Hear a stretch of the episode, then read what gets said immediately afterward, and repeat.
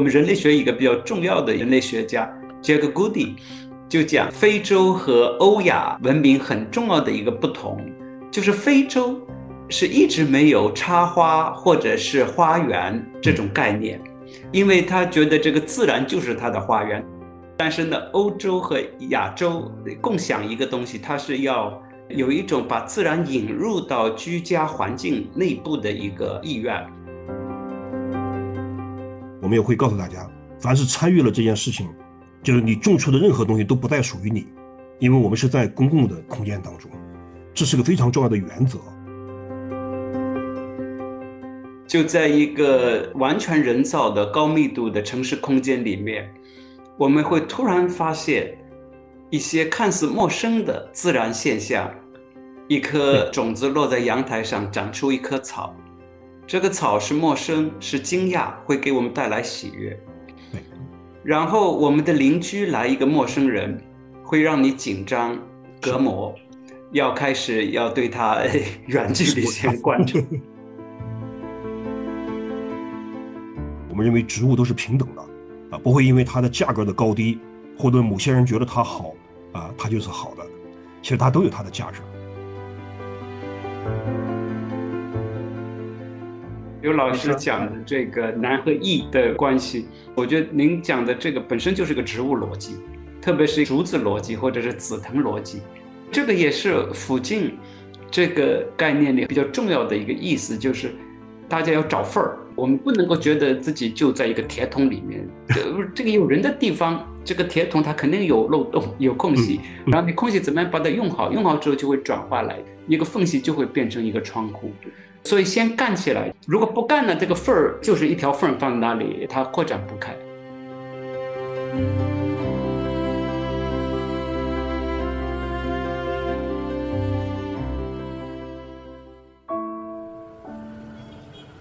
你好，您好，嗨，你好，你好呀，你好，你好哎，哎，你好，你好，嘿，你好，Hola，¿cómo estás？哎，你好。Vas bien？吃了吗您呢？Konnichiwa，Guten Tag，Hi，How are you？你好，哎，你好。你好，陌生人。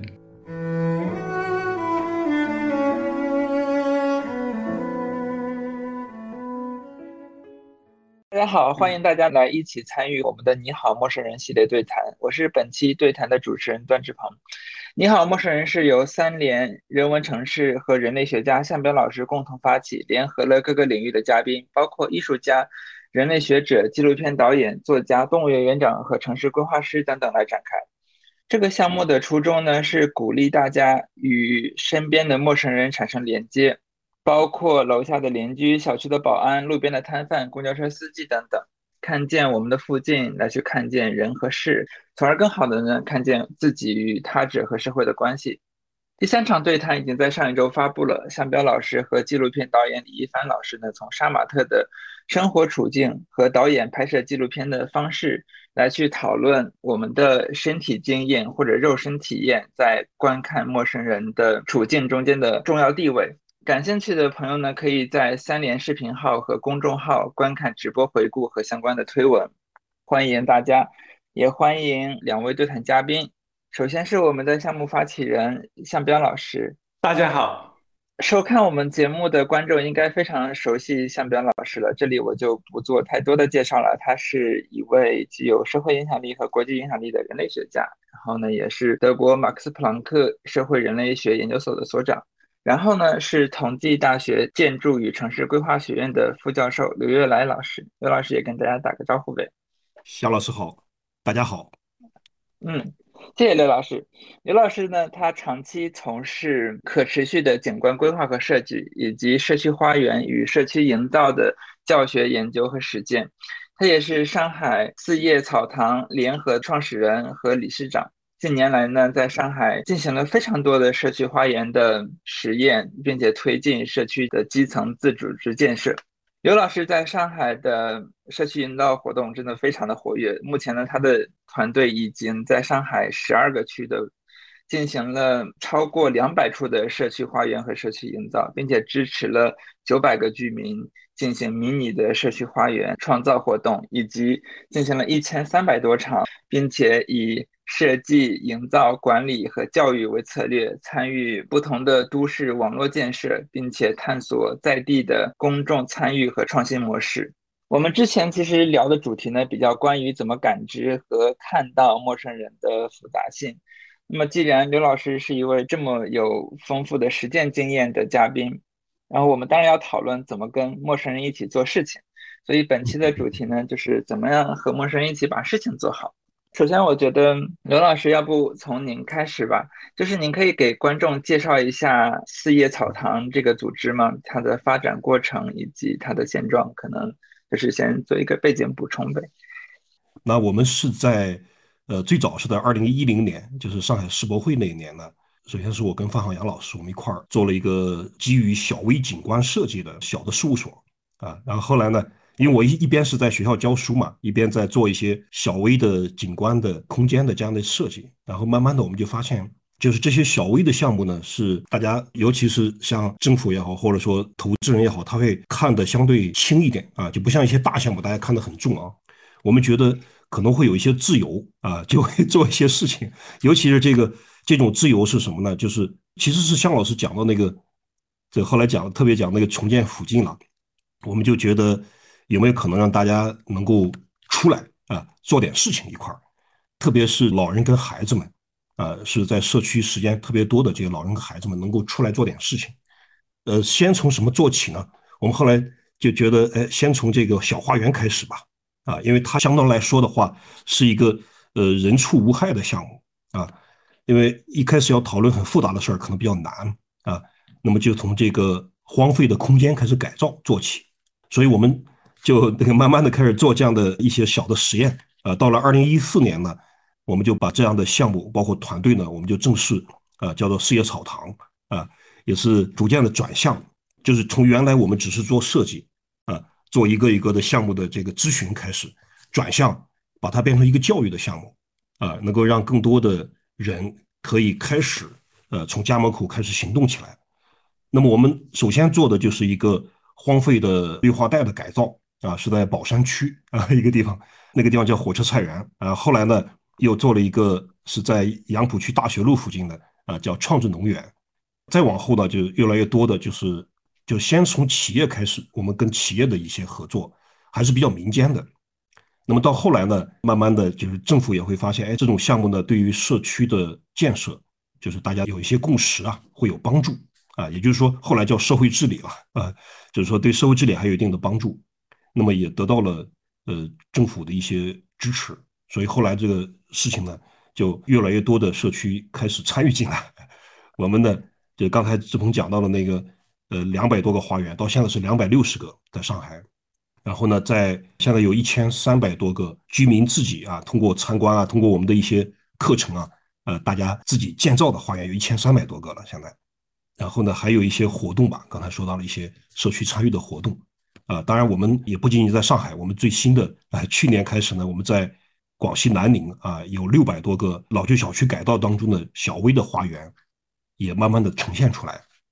这个过程当中，我们也看到了很多很多的这种社区的邻居，从原来是陌生人啊，原来不认识，然后呢，逐渐的，呃，甚至有的时候通过一张海报，对吧？通过一个小小的活动，大家慢慢的建立起这样一种连接，互相变得熟悉起来，呃，大家也会去把那些荒废的空间得以改善。那么这些过程当中啊，我们也看到了很多居民把家里自己种的东西拿出来。也就是说，这个公共性呢，逐渐的在扩展，那么人和人的关系呢，也在变得更加的有更近一些的这样的一种可能啊。所以，我想我们把它叫做呃，就是从社区花园到社区的营造吧。那么，当然这个过程我们也用了一些社区规划的方式，就是让大家一起来畅想一些愿景。所以，也不仅仅是花园，也逐渐的从小区内部的花园啊，或者是仅仅一块绿地的改造，然后逐渐变成一些甚至有破。就打破围墙，呃，两个社区之间建立某种连接，甚至去孩子们上学的路、上学的通道，就是呃附近的一些商铺呢，也都参与进来。后来我们我们就把它变成了一个叫共生计划的一个一个项目啊，也是就是在这个为基础吧，慢慢的在扩展。我有一个问题是是就是比如说四叶草堂的它的全称其实是好像叫四叶草堂青少年自然体验服务中心，所以这个词它其实很丰富嘛，然后有很多概念。我我比较想问的是，就是为什么那么强调自然体验这个事情？为什么会从植物或者从这样的事情入手呢？这个确实是有几个原因吧。其中有一个很重要的原因，就是我们团队一直在研究这个高密度的城市的其实是人和空间的关系了。我们就发现，这个城市的密度越高啊，这这个是一个自然规律了，就是它的这个自然性呢，实际上是越来越稀缺啊。但是自然性有一个很重要的特点，就是当我们都是一些人造物的时候呢，其实大家当然会有一种满足感，对吧？是我们很厉害，对吧？我们见到了这么多的啊，都是在我们的预料或者在我们的这个设计，一切在我们的掌控之中啊。某种程度上，这是一种成就感。但是天下雨的时候啊，或者说我们看到有一些这个不经意当中，比如说有些鸟飞鸟经过这个城市的时候，对吧？会有很多种子啊，它的大便啊，就是粪便会掉下来。啊，然后呢，我们会发现，在阳台上都会长出一些植物，这些植物原来你没想到它会在这里啊，或者在一些屋顶上，其实是很多人会觉得很惊讶的一种啊。其实这些植物是大家会感觉它是陌生的啊，它怎么会突然出现在这里，对吧？甚至有些这个人都上不去的，就是一个雨棚上面会长这么多的植物，呃，你人工去栽培都长不了这么好啊。那我们就发现，这个其实这是自然的一种魅力了。我们现在城市的这种功能性如此之强。我们能不能就从这个自然当中去看到人的一种关系的一种自然的触碰啊？因为大家从原来到了城市，实际上是一个陌生的，就是很多，尤其是新城，对吧？大家都不太认识啊，呃，那么这个过程，我们也觉得，其实通过共同来做一件事情啊，哪怕就是从找一棵植物，对吧？种一棵植物开始，呃，大家会能够有一个由头，是吧？那我现在就追着这个问一下，太有意思，刘老师，你刚才说的。就在一个完全人造的高密度的城市空间里面，我们会突然发现一些看似陌生的自然现象。一颗种子落在阳台上，长出一棵草。这个草是陌生，是惊讶，会给我们带来喜悦。然后我们的邻居来一个陌生人，会让你紧张、隔膜，要开始要对他 远距离先关注。然后你做的很有意思的事情，就是说，用那种我们对自然陌生带来的惊讶和喜悦，去作为一个切入点，一个话题，一个把手，开始把人和人之间的那个呃陌生感去克服掉。对，首先是呃在这里，我觉得可能以后会是一个哲学问题，就为什么我们对自然的陌生。会有一种激发，好像是一个正能量，然后对人和人的陌生，他认为是一种恐惧，要冷冻，要观察，要处理的一个问题。对对。那么，我想今天前面志鹏也讲到，刚才刘老师又非常自然的 提到这个问题，我觉得可能今天从刘老师工作里面，我得到很大的启发。然后这个呢，同时这个启发又我觉得有普遍意义，就是在于我们搞社会修复。重新建立附近，当然在重新建立附近之前，是要看见附近啊，意识到附近的存在，然后注意到附近内部很多丰富的生命，很多丰富的潜力。在这个过程当中，把手是很重要，因为它整个人造的一个空间，呃，这个当然刘老师比我更熟悉，就是他就是那个，因为他设计嘛，他就是。因为有要要要赚钱呐，然后要方便呐，要便于管理啊，也要便于生活等等等等。他设计的时候，他已经把你整个的行为方式，把你各种功能怎么怎么得到满足，已经设计的非常清楚了。它就是一个像一个铁笼子一样给你架到里面，当然在铁笼子里面觉得很方便。那么你要去改变那个方式，说要在这样的一个呃水泥地里面。要精益的长出东西是很难的，那所以在这个过程里面，所以我们就得要另辟蹊径，要想出一个把手，然后呢，要这个把手要非常容易启动，然后一起动大家能够愿意进来，就它这个门槛一定要低，呃，进来之后那个空间又要慢慢逐步的扩大。所以我觉得这个可能是我们重建附近看见陌生人一个很重要的东西。我觉得罗老师这个刚才对自然的阐释，呃，也是给我这样的启发。因为自然这个人畜无害，它是一个很有很有趣的把手。那么接着这一点，我就想问刘老师一个问题：一个是能不能您讲火车菜园也好，或者是别的案例也好，就说你这个事后建完之后呢，别人一看，哎，觉得这好像是个非常顺理成章的事情，而且觉得是一个非常好像是一个比较简单的事情，就是它是空地，空地本来也没有用，没有用嘛，也没有什么很多的利益纷争，然后把它转化为一个菜园花园，好像当然大家都会很同意，但是为什么那么长的时间，哎，就没有人去做这个事情？是您和您的同伴一起开始做？就说他这里从无到有，从一个废地到一个花园，事后大家都觉得很顺理成章。但是在那个事前，呃，您觉得为什么别人没有注意到？是因为您给他加入了一个什么样的因素，使这个事情启动起来？是一定的专业上的知识，还是说你用了一些什么方法？你最早第一批动员居民是怎么样动员？然后这概念怎么打出来？然后最初的那个修整工作是怎么样？就有没有一个比较完整的一个过程？跟我也好，读者也好，会很感兴趣。跟这个相关的呢，就我这里有一点，我就很感兴趣。我您刚才讲的，我没有听太清楚。就您最早是一个学者，一个老师，然后有一个小微景观的事务所。我的理解，它是一个比较设计的一个景观的关系。对对。但后来您说，就想到让大家出来做点事情，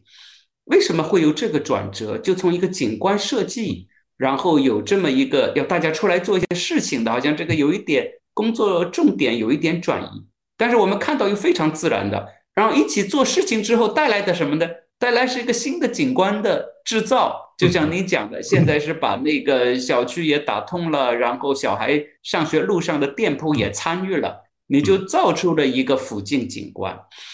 但是为什么从开始比较简单的设计，你会想到说让人出来做事情？呃呃，有这么一个转移？我想这两个问题可能是联系在一起的，就很想听一下您的介绍。好的，肖老师，这个问题其实确实是一个啊，我想应该它是一个从零到一的这样的一个问题。其实我我们最近正在做一个大概十年左右的一个相当于工作的回顾了。我们想到了，就是您刚才说的这个问题呢，我觉得我个人的有一个答案啊，就是因为原来一直在做设计嘛，景观设计也好，做一些空间规划也好，它的直接的这个对象啊，就是使用这些空间也好，最终的使用者。其实并没有出现，就是决定要不要做这件事情的人，并不是这些人，是某一个，就是我们说的行政长官，或者说是一个开发商，呃，他并不是我们最终使用的人。其实我们前面做的很多设计呢，我们就发现，当最终的使用者开始出现的时候，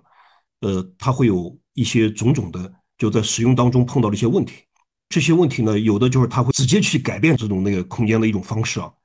我们也看到过很多很多这样的案例。比如说，有一些小路是没有的，对吧？他们把它走出一条路来，啊，那么缺乏一些锻炼的空间，他们会把这些草地，呃，踩，对吧？变成自己的这个练功的场所等等。那么这些都是一些一些方面，还有其他的一些，呃，实在不太方便，他们会做一些其他的改变。呃，其实我们就发现，我们有没有可能从一开始就让大家能够参与到这个，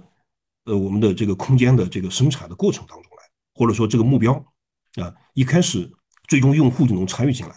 啊，这是个蛮有意思的过程，其实挺难的。我前面为什么一开始说大的项目就非常难了，对吧？大的项目因为投资也比较大，那很多人都盯着，啊，它也比较重要，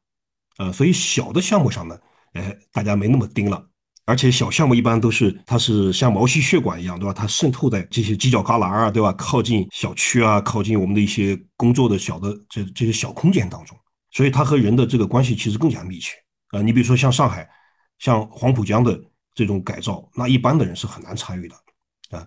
但是一个小区外面，对吧？一个小花园啊，哎，他就能够参与，小区里里面的参与度会更高。它的底层逻辑实际上就是一个最终用户的他能不能有机会参与到这样的一个项目的目标制定啊，以及它的生产过程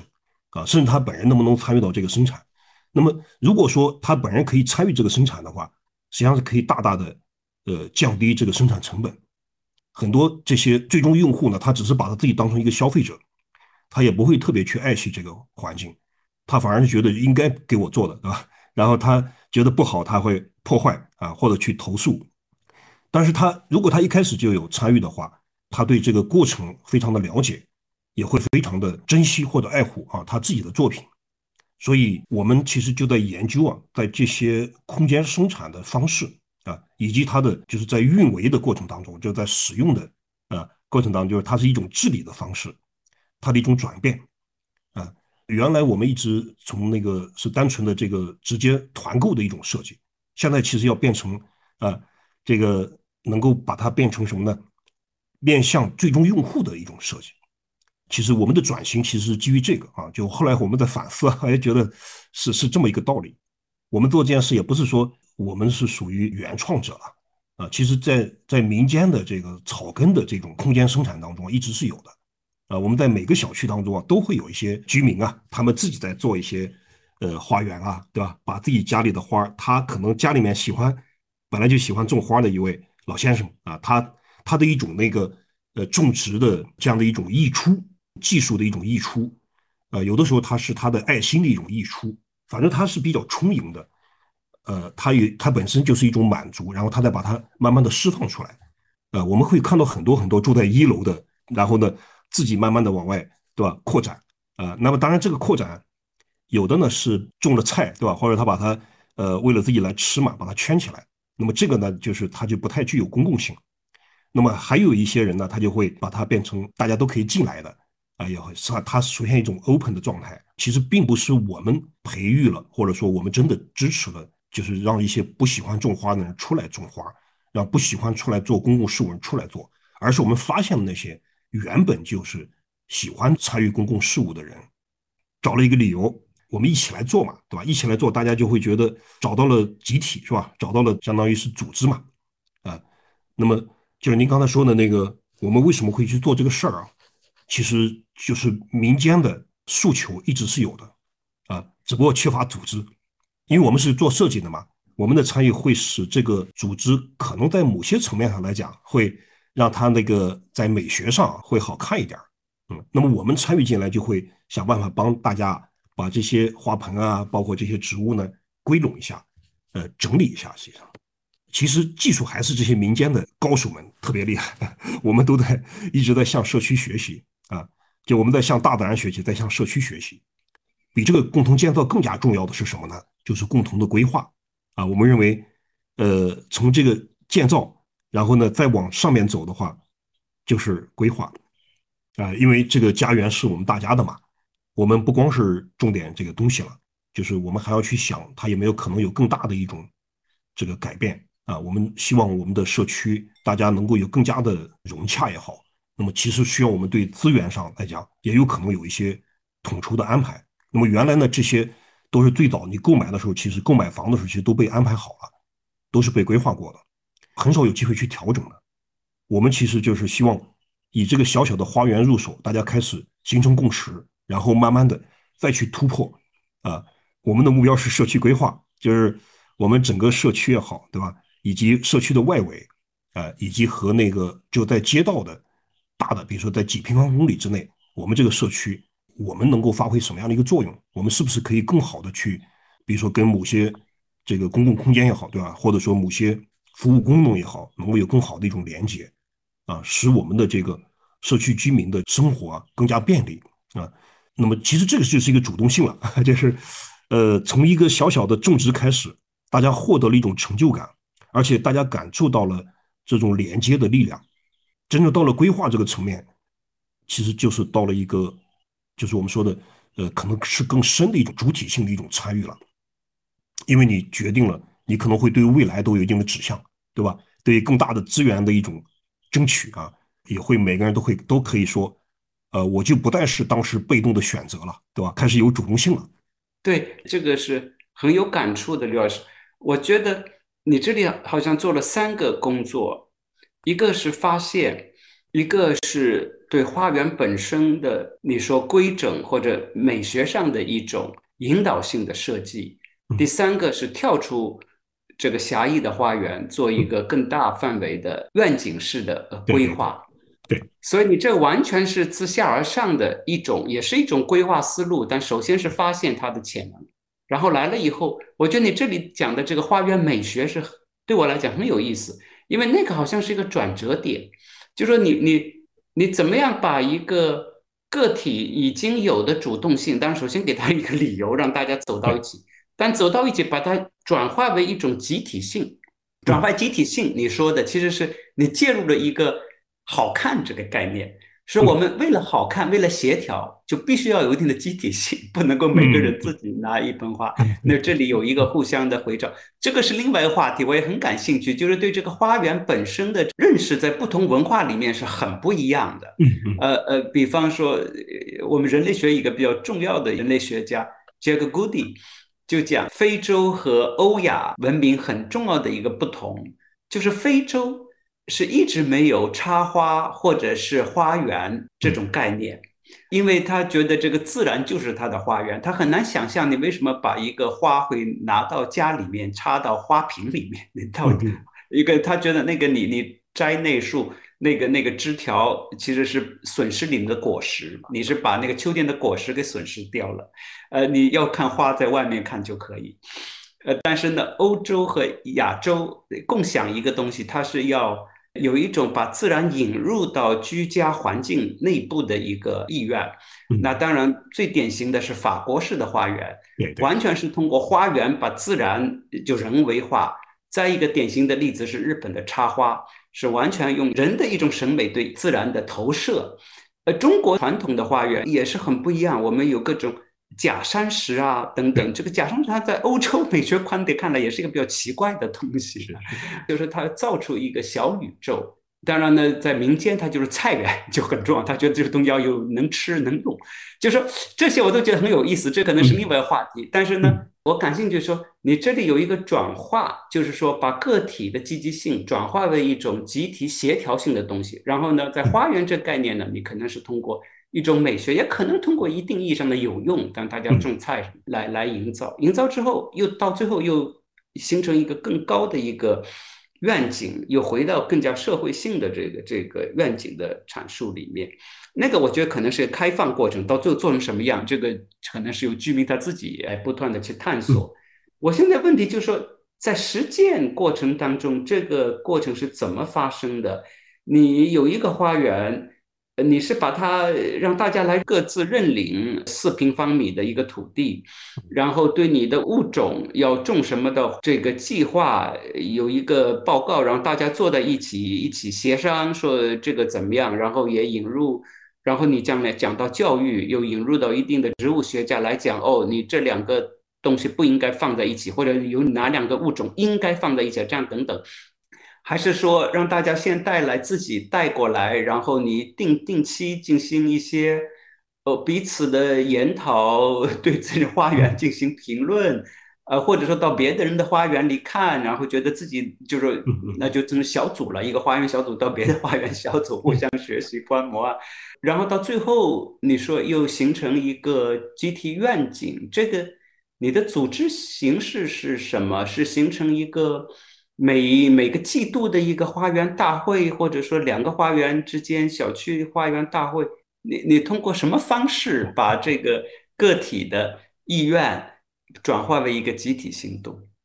嗯，好，肖老师，我们是呃是这么做的啊，就是首先呢是在这个就是社区当中啊，我们会去就是你刚刚说的要去发现这些一个是喜欢啊有就有需求的这个居民。这个是第一步了，就是比如是发现啊附近的这个居民也好，或者说有相同志趣的人，那么我们会会通过这个海报啊，通过这个社区的微信群啊，去发布一些招募啊，看到之后他们会报名啊，这一般这就是第一步了，就是完成了一个基本的报名。当然，为了让大家能够有更好的招到我们希望招到的人，我们希望招到什么人呢？实际上，最好的是更加有公共性的，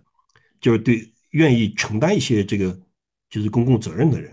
所以我们的海报当中会特别强调，呃，我们希望大家是在公共的空间当中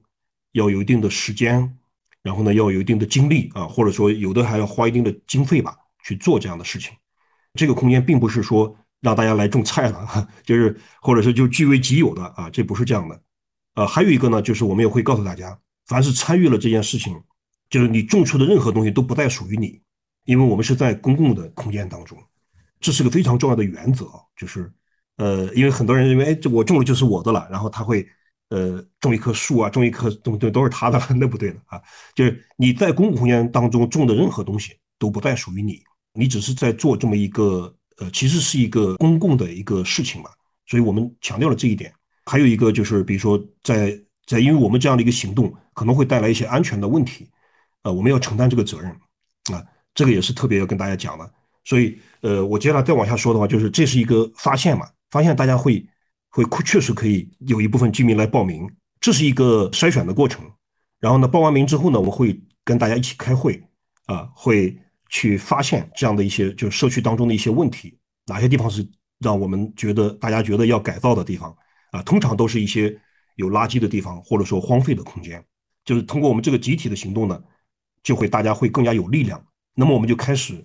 在呃现场就要开始，就是先做这个方案啊，先做规划和设计。这些设计呢，实际上大家共绘蓝图了，就一起来画着绘制这个设计的内容。那么在这个过程当中，就会涉及到呃我们种什么样的东西啊？原来其实这些人也不认识的，有些是认识的。大家开始呢，通过来做事情当中。就开始慢慢的形成一些共识，也可能产生矛盾啊，就是这都有可能。那么，但这个矛盾呢，是是我们先在这个呃图上啊，先在这个大家的这个设想当中啊进行讨论。那么这个过程实际上，我们作为专业者呢，就会发挥蛮好的一些作用。大家就开始会会觉得它它会有一些改变啊。我们我们明显能看到这种改变，因为对于一些美的这样的一些事物呢，大家还是有一些这个。呃，有有一些共同的价值的，对吧？除非有些就差异很大的这种，比如说对某些风格的一些喜欢，某些特定植物的一些有些忌讳啊，也会有啊。比如说大家种菊花是吧？就是你到底这个有人喜欢，有人就不太喜欢，对。还有一些其他的一些植物啊，这里面因为中国人对植物还是很敏感的，呃，什么四君子是吧？呃，包括像屈原，他对于有些名字不太好的植物，他都觉得是不好的啊。当然我们会做一些交流，我们认为植物都是平等的。啊，不会因为它的价格的高低，或者某些人觉得它好啊，它就是好的。其实它都有它的价值，啊，我们都会去做一些这样的这样的交流，然后大家也会慢慢的开始认识到。所以这是一些方案。那么我我长话短说，那么再往后的话，就是涉及到要种了嘛，要开始实际施工啊，开始要营造了。那么这个时候呢，我们就会，我们有一个很重要的原则，就是能自己啊。手头上有的东西不要去买，如果能够减少物流的呢，就减少物流，就是，呃，就是在我们本地的社区内能搞定最好啊。所以我们就会希望用一种传的方式，就是这些植物呢，是大家有没有什么办法？比如说我们家里面有没有，是吧？有的是我们可以扦插啊，可以去采集一些种子啊，可以到隔壁公园当中去收拾一些他们剪掉的不要的植物，我们回来做一些这个，再把它教大家一些技术和方法啊。那么这个呢，就是慢慢的啊，就是我们就是这是营造阶段，那么在营造阶段，您会发现营造阶段其实就是大家的这个协同就很重要了啊，比如说什么时间谁在这现场是吧？然后呢，在种的时候呢，有一些基本的规则啊，因为大家挖坑啊，对吧？或者说要来翻土啊，要施肥，要种植啊，这些协同呢，其实就是里面非常细小的一些事情。这个时候就特别看到这个人啊，是不是守时啊，对吧？行动力啊，有的是体力嘛，对吧？也有体力，也有技术啊，还有呢，就是在现场的他的把控力啊。有些人他是比较能够拍板的，有些人就是跟着大家后面的，啊，蛮有意思的。就是这个这个过程当中，其实大家像像那个打仗一样，对吧？也是形成了一种战友的一种关系啊。几次下来之后呢，大家就会发现，哎，这个人比较靠谱，是吧？然后慢慢的也开始认识起来。然后互相进行一些交流，我我举个例子，就是像这个过程当中，就是前年我们组织了全国大学生的就参与社区花园的一个竞赛小活动。那么这个活动呢，我们就是让大家能够跟居民一起共建啊，最好是不要特别去买东西啊。如果大家能够自己想办法让居民来掏钱，是吧？你自己不要花钱啊，让大家来 想办法。然后呢，其中呢，我们有一个代表队呢，他后来获了一等奖。呃，这个代表队他们这个小伙伴们都被居民邀请到家里去吃饭啊，他们的饭钱居民都愿意来承担。那这个这个关系就特别好了，就是包括他们最后那个呃帮居民铺了一条小路，这条路呢是水泥的，然后呢居民想办法去弄的水泥，最后呢，呃居民觉得同学们要走了，他们非常舍不得，就是希望他们就留个脚印留下来。那个已经是在十二月份了，就是天气有点冷了，居民呢从家里打了热水，热水桶放在这儿，就是踩完了之后马上到热水桶里面洗脚。擦干，我是非常感动的。我觉得这个这个过程啊，所以其实在这个过程当中，大家大家这种讨论呃，这种那个一起的共事，对吧？原来是根本是不认识的，呃，甚至觉得就是要把他们赶走了，觉得你们在搞啥呀，对吧？搞啥么子，对吧？你们这个呵呵 呃，会会有一些这个不理解啊，不明白。但是后来觉得，哎，对孩子呀，对我们社区确实是有帮助的。其实这个就是这个过程当中啊，就是这个队伍也不断在壮大。就是当这个这个大家在一起种东西啊，一起来现场劳动的时候，其他人都会围过来看。而这个过程呢，那些不太会干活的人，特别是一些年轻人，就会被一些干过活的老人家来教育啊，他们就会来帮忙来出手，一出手就是很厉害的。所以我们就发现这个社群在逐渐的壮大。呃，其实就是整个的这个时间的过程，到后来就会呃越来越有意思，然后也会产生很多很多的，就是。超出你原来画的那个图了，呃，它的这个功能都在发生一些变化，而这个变化呢，是朝着其实是这么多人一起共创，一起讨论下来的，不断不断打磨的一个过程。其实我们就会发现，这个过程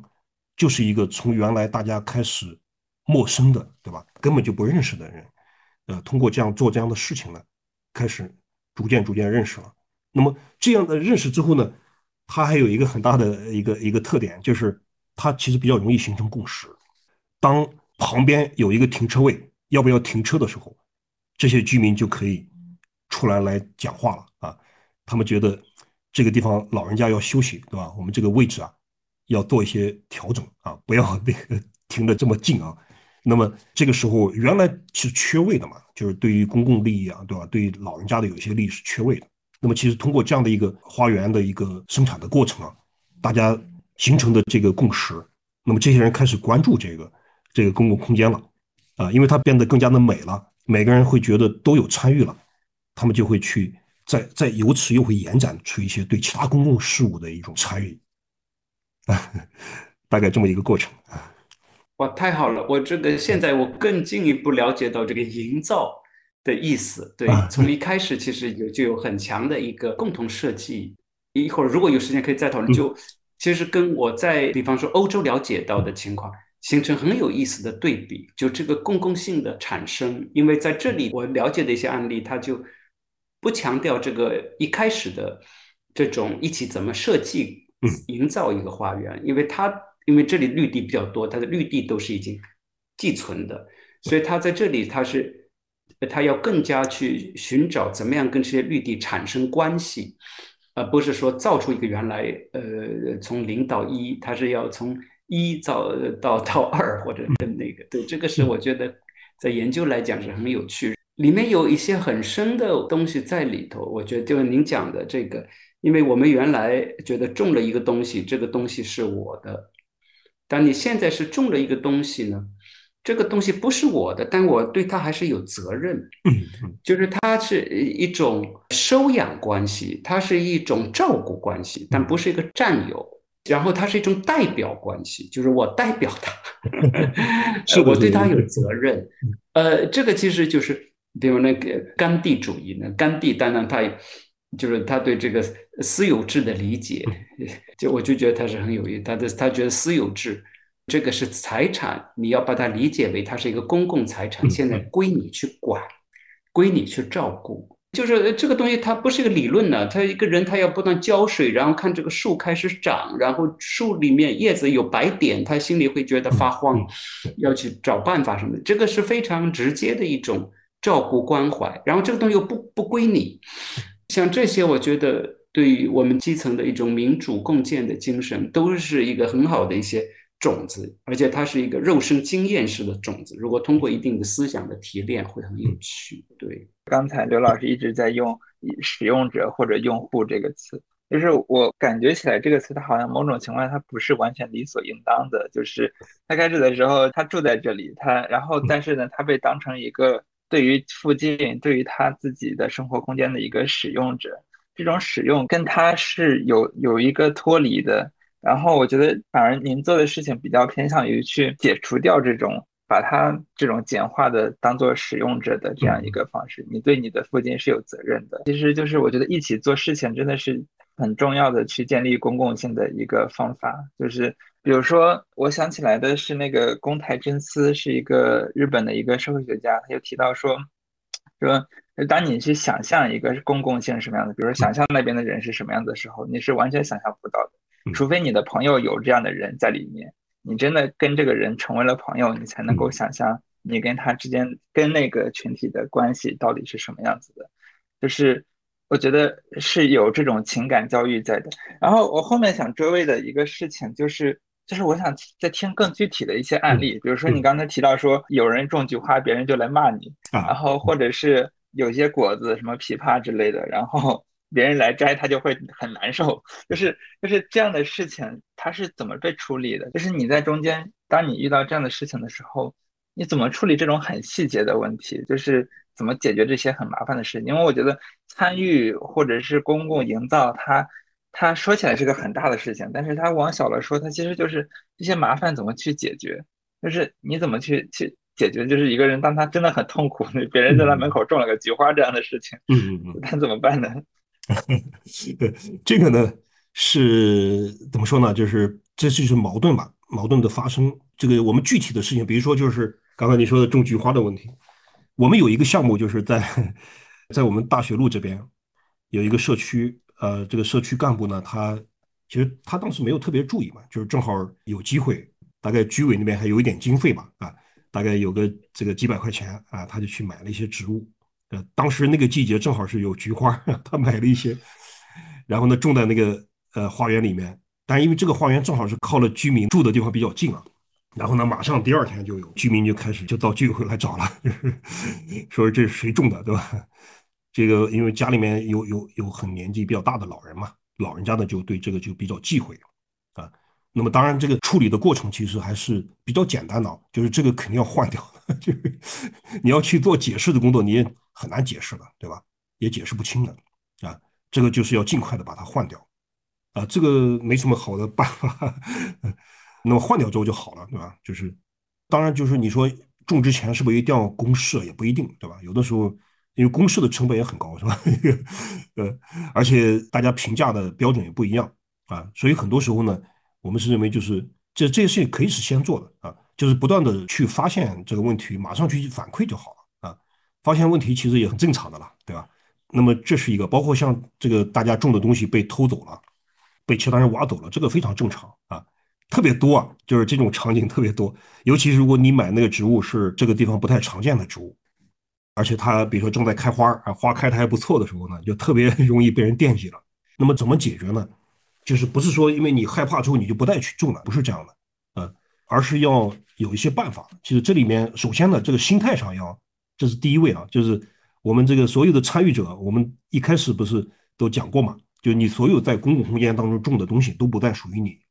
哪怕你是出钱的，对吧？或者你从家里拿出来了，它就不再属于你了。这是一个非常重要的前置条件啊！如果你接受不了这个，那你就不要种了，因为你会特别难过啊。当然也不是说一定会被人拿走啊，就是要看啊。被人拿走呢，我们也会跟大家讲，就是跟大家做一些交流，就是。说明真的有人喜欢它，它只要不是被踩在踩死了，对吧？大家觉得讨厌这个东西啊，把它给弄坏了之类的，只要是被拿走了，其实都是有人喜欢它啊，这也是很重要的 一个一个概念，就是呃，而且这个确实这个人比较缺，就是来拿了这个呃花啊，拿这个东西的这个人呢，他是比较缺的。那如果你能接受帮助了一个人，当然我我们不太提倡这种方式了，但是你从心理上来讲，你能够。去舒缓一下，这个还是一种安慰了啊。那么当然比较重要的还是就是这是一种倡导。那么有人就说，哎，装探头啊，把他抓起来，对吧？其实都很难的了，这种事情啊。我们还是要去让大家感觉到啊，比如说这个地方丢失了，那么我们会在这边注明一下，说这棵植物曾经在这里啊，呃，我们会有一些提示。那么在种的时候，这个照片拍好。那么它如果丢失的话，把这个照片放在这里，然后插一块牌子，说哪一天其实这棵植物在这里存在了多长时间，对吧？但是它后来不知道到哪里去了，对吧？我们可以寻找它，对吧？或者说大家一起来思考这样的问题啊，其实让大家看到这个问题。我们有的时候就是通过这样一种方式之后，其实及时是止损的，因为呃有很多人他认为他并不知道这个花是谁种的，所以他看到这个公共的这个东西，他认为这是街道的，对吧？这是那个社区的，或者这是物业的啊，或者是业委会的。因为当你明确说这花呢是我们某一位邻居在这里种植的，对吧？而且是一个非常可爱的小朋友呃种植的，呃他把他的压岁钱拿来买的花种在这儿，对吧？就当你把这个故事。慢慢的去就这个东西去做一些小小的阐释的时候，其实很多人也会有一些认识了，呃，所以我们有时候也会发现，就通过这样的一种，就是对这样的一种事件的一种解释，其实有一个解释系统啊，或者说一个一个说明系统，这个可以在群里面，也可以通过文字或者通过一些友善的提示啊。那么我们基本上都是通过这种方式了，让更多的人可以形成一些共识哦，说这是大家的啊。这个我们共同的，其实放在这里是更好的。你比如说，我自己小区里面，我在楼下也做了个小花园。这个绣球花，在今年的四月份的时候，在封城期间，很多居民都会走过路过，做核酸检测都会来看，大家都特别的呃，就是感动了。但是有一天呢，有一天就是少了三朵啊，三棵植物被挖走了。后来我们群里面的居民大家很有意见，就告诉我说，想办法要抓住这几个人，对吧？要。要查探头要干啥的，对吧？我就后来我说这个别去查了，对吧？我就写了一个字，用一个纸盒子放在那里。我说啊，花儿在大地上，对吧？在大地，在大地上会开得更艳。我就写了这么一段话，然后呢，写了一首诗，放了一本叫《花园里的哲学》一本书放在那里。然后很多人就会看啊，有人把它发到群里面，哎，后来就没有人再拿了，就是大家也会知道这个。我也说这个花是我们大家共同种植的啊，是我们居民大家一起来。共同种植的，其实我就说了这两件事情啊，然后就还好吧，大家。所以这些事情实际上是需要我们去形成一些公共的一些这样这样的一些价值的呃一些倡导吧，也不用特别去指责别人，对吧？因为你如果只靠监控的话，那我们这个公共性真的就很难了，对吧？就是没有监控，大家就不管了，对吧？那不对的，我觉得。是，我觉得就是刚才向老师也提到了，就是这些事情里面有很大的价值。有很大的那个哲学意味在的，因为我一直想的一个词就是 commons，就是公共的，就是说居民会很很容易形成一个就是这种所有权的问题，这个东西是谁的？它它是政府的，跟它是公共的，我觉得它这两个概念是不完全一样的。然后就比如说这公共的，就是比如说是是物业的，那物业的我就可以拿，反正物业亏我的，它不是一个公共性的一个概念下的东西，然后反而。你在做的事情，恰恰是感觉是在消解这样子的一个所有的权的问题，或者是这个东西它属于谁这个问题，它它是那么重要的一个问题吗？这个其实衍生出来就是就是，比如说您之前会说这个是您把它叫做一个大家一起共同去规划，但我在想这个共同规划，它是不是本身它是一个规划的？因为规划就意味着我们接下来要去按照这个东西去执行嘛，但是但是它中间是。我觉得反而是一个建立共识的过程，就是我把你邀请来，我们坐在一起，坐在一起。当你说谈的结果是什么，它可能就是以后还会变的，这个东西会变。但是，但是坐在一起谈，可能是一个比较重要的方式。然后我想到的另外一个事情，我觉得也很有意思，就是开始我会觉得，比如说在花园社区里建个花园，应该会比较麻烦吧？你要找各种人，然后找物业，然后但是听起来。跟你说，就是贴个海报就开始，就是这个里面，其实我贴个海报，它为什么能够开始呢？或者是它是一个很难的事情，还是一个很简单的事情？我们团队经常被问到了，就是经常会有一些这个伙伴们啊，来全国各地的大家来问，说我们觉得你们做的社区花园挺好，我也想做，但是怎么做呢？我会直接回答这个问题的时候就会说，我说你只要去住就好了，啊，不用去跟任何人打招呼。可能大家会觉得哇，你这家伙这样的是不是太过分了，对吧？你是在公共空间做事情还不跟任何人打招呼。其实我们是有原则的，就是这个原则是什么呢？你首先要去，你要在什么地方种，对吧？在什么地方开始行动？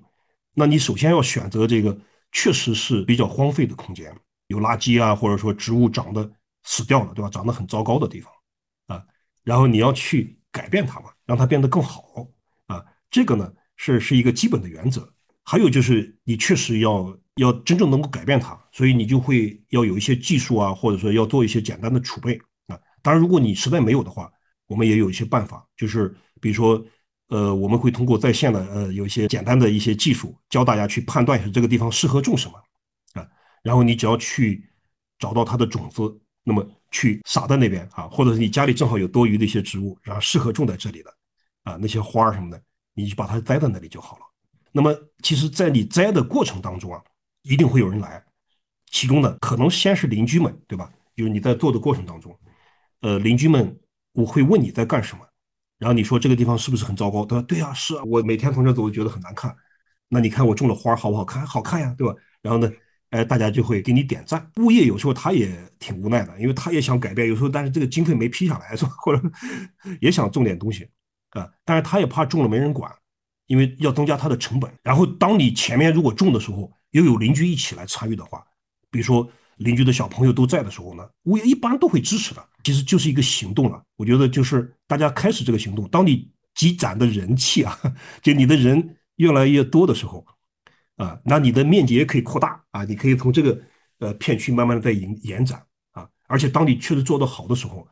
大家都会真的是会有更多的人会参与进来。然后呢，你的牌子，你甚至给它起一个名字放在这里，对吧？然后每个人认养的这个一句诗啊。对他的一个期待是吧，都可以放在这里，这就变成小区的一个文化的一个创设了。当然，这个要保持它的，比如说尽可能的要遵循一些美学的原则啊。这个我们会在书里面啊，包括在我们的一些推的一些倡导上面也会有一些啊。反正大家还是要学习的，对吧？呃，学了差不多了就开始干就好了，不用跟任何人打招呼啊。所以刚才志鹏讲那个是不是很难啊？其实也是蛮容易的，也并不难 啊，是吧？像是。那这个我可以顺着刚才刘老师讲的这个难和易的关系，这个也是很有意思。我觉得您讲的这个本身就是个植物逻辑，特别是一个竹子逻辑或者是紫藤逻辑，就是它一颗种子下来，它先长，长出来之后，它就自己会形成一个生态。那个竹子它的根会在土地下延伸，或者是疼它就会不是到处乱爬，但是它就会找缝儿，它它这个缝儿里头的一个缝儿就成了一个。小生态，呃，所以这个也是附近这个概念里比较重要的一个意思，就是大家要找缝儿。我们不能够觉得自己就在一个铁桶里面，这个有人的地方，这个铁桶它肯定有漏洞、有空隙。然后你空隙怎么样把它用好？用好之后就会转化来一个缝隙，就会变成一个窗户。所以先干起来，如果不干呢，这个缝儿就是一条缝放在那里，呃，它扩展不开。这个我觉得是很令人振奋的一个想法。第二个，刚好我们在马普索系里面最近也有一次小的讨论，是我们一个研究员他做那个京都的呃城市人类学的一个项目，我们就谈到，其实一个非常重要的公共品就工地呢，呃，不仅是一个地，很重要的是一个人们生活在那里的人讲最重要的一个公共性，其实是景观。就你窗户打开以后看到是什么？你到楼下之后你看到的什么？那个是很强的一个公共性，而且任何人逃脱不掉的。然后你看到东西跟你那个身体感受到的那个气氛氛围，那个也是一个非常强的一个公共性。所以我们是觉得特别从人类学的角度。跟经济学不一样，经济学公共性主要是一个资源上说占有不占有，那你这个景观这个东西是没办法占有不占有，这个是必然的公共性。而且那个，但是这个公共性对人的这个每天的的早上起来出门回家，晚上回家，他的感受是这个福利是很直接关系的。对所以呢，我觉得这个景观的这公共性也是值得进一步探索。然后第三个，我就引申到一个新的问题。回到这个您讲的这个理由，这个把手就是建立公共性，让陌生人一起做事情的一个理由，一个把手，我就想到的是一个注意力的问题。那刚才就一开始讲，就是你看到这个有一个垃圾场或者很难看的地方，大家都都注意到，但那个是一个负面的注意力，就看到一个东西很难看，但是不知道怎么弄。关键是要把那个负面的这个注意到了这个问题，转化为一个积极的注意力，就是我，然后我认真去看这个地里面可能干什么，能够潜在的能够干什么。然后我觉得整个种植来讲，比较有意思的一个地方呢，就是它会让人自然的会对一些非常细节的东西发生注意力。呃，比方说你的植物。因为在上海，如果你种菜，我估计是换季，至少你冬天它跟可能跟我们广东那个地方不一样，它它不是个常绿嘛，它还是叫什么温带，所以它可能如果种些菜，它每年要换种啊什么，你要你要这个这个有工作的，然后你当然就是说各种植物的需要的浇水量不一样。呃，然后植物怎么生长？然后不同植物，就像您讲的，如果从美学角度，它有个协调，所以它就不得不让人要要注意它。我就在想，是不是这种对一个这样东西的注意力，其实是一个让陌生人互相发生关系的一个比较重要的一个契机。那前面那个刘老师讲到，一开始那个设计，就是说你在花园里搞一些小物件呐。然后大家开始谈，其实那个也是一个，就是这个东西很小，其实无所谓吧。嗯。但是呢，那个东西小，但放在花园里面，大家会很自然的愿意注意，就就是就加开始想了，这东西要怎么摆，然后就形成一个公共的一个话题。我不知道您有没有这样的观察，就这种注意力，嗯，其实是一个很重要的，也是一个很重要的公共品。嗯。我之所以提这个问题呢，是因为我们在今天的生活当中。特别年轻人就这样的对周边、对附近的这种注意力没有了。买东西嘛，都是网上啊，然后的一切东西都是抽象的，没有一个具体。看那个植物，说究竟这个植物是怎么长啊？说季节不同会什么样啊？什么时候有什么鸟来等等等。就这个，就是对生活处于一种无注意、无意识状态。然后注意力出现的时候都是负面注意力，就觉得不高兴了，就觉得哪里有臭味了什么的。而那种，但也不能讲是完全是正面的注意力，但是那种是持续的注意力，就那个植物可能也会死掉，但是它可持续。那个注意力呢，看起来没有社会性啊，但是它有可能会成为一种陌生人可以比较自然的。开始聊天的一个契机，所以我就是就是回到这个前面把手理由，这个陌生人一起干事的启动点的时候，我不知道这个细节的注意力本身是不是一个点。是的，是的，肖老师，我觉得您说的这个很深刻了。我为什么说这个非常深刻？就是我们之所以选择在就是以社区花园为一个您刚才说的一个把手啊，或者抓手也好，也有一些其他的，就是在社区当中可以开展。形成共识的，比如说做墙绘啊，就是做一些这这样的公共艺术的，也是可以的啊，或者有其他的一些也是有的。呃，我我们为什么选择这个社区花园？其实它是一个其其中特别特别重要的一点，就是这些主要的元素呢，它是自然的。呃，而这个自然的这些元素给你带来某种就不太受你的这个控制的意外的一种一种惊喜啊。其实对于年轻人来讲的话，特别是我觉得现现代的，就是大家会觉得。其他就我前面说过那个，大家很多都是在，都是已已经是确定的东西了。呃，但是这个植物的这个生长啊，我举一个最简单的例子，就是我们社区当中啊，就是长了几棵，就是我们那个花园里面，就是一开始也非常小，但慢慢长大了，就是这个叫滴水观音，它是长得非常高了啊。比如说，就长了两三年之后啊，已经到了，呃，长到了两米左右啊，就是一米一米五啊到两米左右，非常的茂盛。但是在去年的冬天啊，特别冷，当时呢，这些滴水观音全部塌掉了，就冻死了。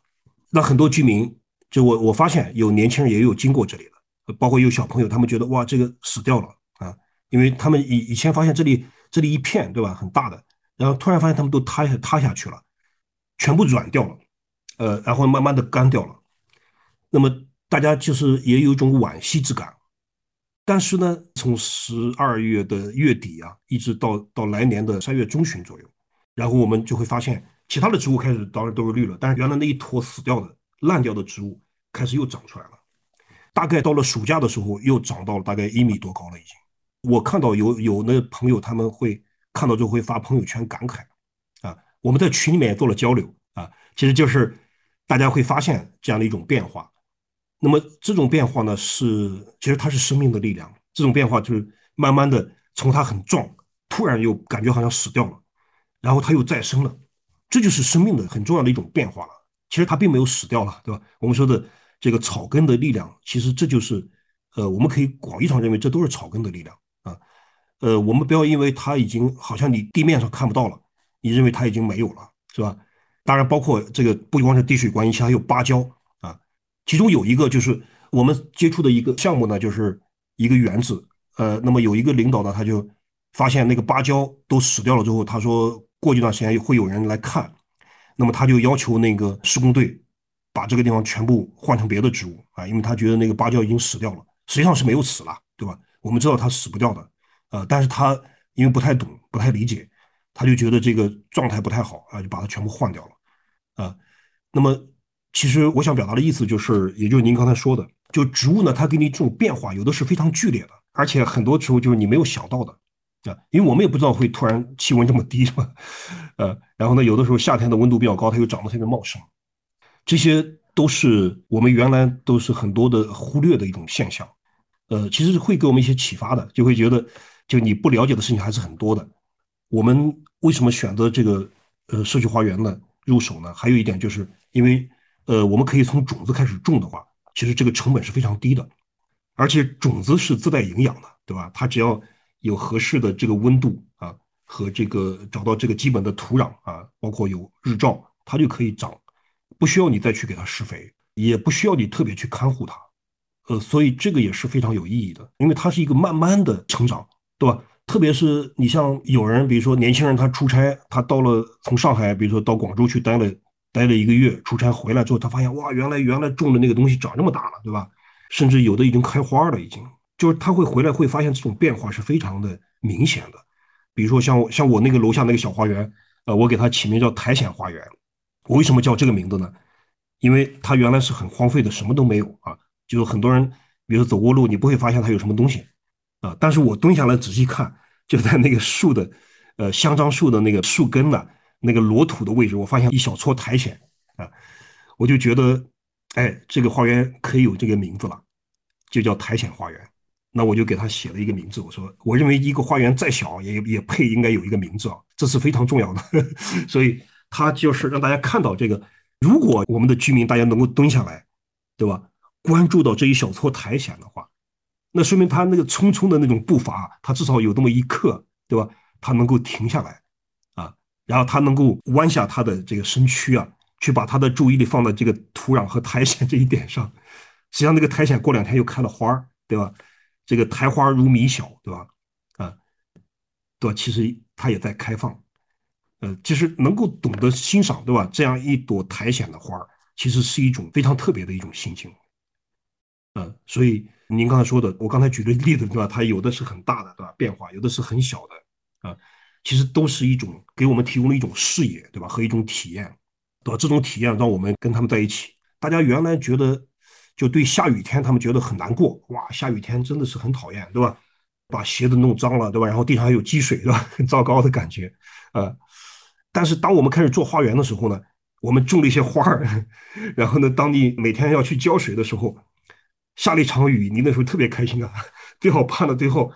这个我们种植的植物有一个很有意思的叫定根水啊，就是这个植物种下去一个礼拜之内，每天都要浇水啊。如果你种下的第二天正好碰到下雨天。然后这个雨下了七天的话，你就太开心了，是吧？那原来大家都没觉得下雨跟我有什么关系，是吧？这个下雨很糟糕的，对吧？还要泛滥，对吧？很讨厌的，啊，因为这个时候他们就会喜欢下雨啊，所以有时候也会觉得啊，他会跟这个天象，是吧？就不光是关注一个小空间了，他会关注更大的一种气象，然后呢就连接起来了，对吧？呃，其实都是一种您刚才说的这个注意力的问题，我觉得。刚才刘老师提到人造物，就是人造物的维持是需要人在里面投入很大的成本的。我这个地我要干净，我每天是要有人来去擦它的。这个时候这些东西其实是不可见的。比如说你每天走在路上，你看见这个地是干净的，你不会去想这个地它为什么每天都是干净的，因为因为这个维持是另外一个人在这里每天擦它。但是植物的它自己的这种生长感，让你能够看见这个维持这个东西，它变得可见了。对，那我就接着志鹏这个讲，就是很有意思。这个人的因素到最后当然都是人和人的关系非常重要。那么在人造物，就志鹏举的这个例子里面，有人擦地，但是我们视而不见，就是人的劳动非常重要啊，能保持水啊、电啊、下水道啊，这个都非常重要。但是城市。这样的一个人造物的一个重大的功能，就用我们现在大家都用的很多的一个词来讲，是折叠。就是它折叠之后，就是把一非常重要的一批人的存在、人的劳动，呃，看不见。然后它设计好的一个房子呢，就是说。就是要折叠，折叠性越强越好。为什么？你看不到那些乱七八糟的东西，一切东西好像都是很自然的，所以呢方便嘛。就，然后好像有一个就是干净是天然的干净，对，就折叠。然后这个自然的花园跟折叠对应的，它是展开，它是展开，它不断的展开，就像刚才紫藤一样，或者是竹子一样，它不断的在生长展开。那么在展开过程当中，你虽然人的花的力量可能不像你每天要打扫地板啊那种力量那么多，但是它在展开，你就可以看到自己的一个那个 trace，你能看到自己的那个痕迹，嗯，所以它折叠，它就是哦要把人劳动的痕迹给你消除掉，只要你的功能，只要你那个结果，你那个劳动过程是要隐蔽的，然后你种花园。你能够看到自己的过程展开，因为你这个花不会是明天就开，不可能的嘛，呃，也不一定能开，也许死掉。但是这个过程本身在那里是展，我觉得这个是，就是这个劳动人的注意力在折叠状态下和在展开状态下呈现很不一样。那刚才就想到还有一个问题，吕老师您讲的很有意思，就是这个花园再小也有个名字。可以认为，这本体论也好，认识论也好，是一个很深的问题。就是一个东西的存在，需不需要一个名字？名字和意义的关系。前面一开始您讲，就是说，你不要相信名不正言不顺，先干起来，不要有名字，不要有语言上、规则上的论证，先干起来，先种。然后呢，种到一定程度呢，你觉得它应该有名字？对对。因为有名字以后，它会有意义、有注意力、有动员。我就是在中国话语文化里面是一个很重要的东西，这个名字，这个我们可以再去讨论。但我现在一个想到的一个问题是说，就是还是我有点不清楚，是您在这个花园开始种以后，形成了大家来一起种，您是对这样的一个群体会有一个呃，给他一些比相对成型的一些规则嘛，一些章程嘛，比方说劳动分工。浇水什么？你你可能还得有一些人呃注意，或者说您觉得其实根本不需要，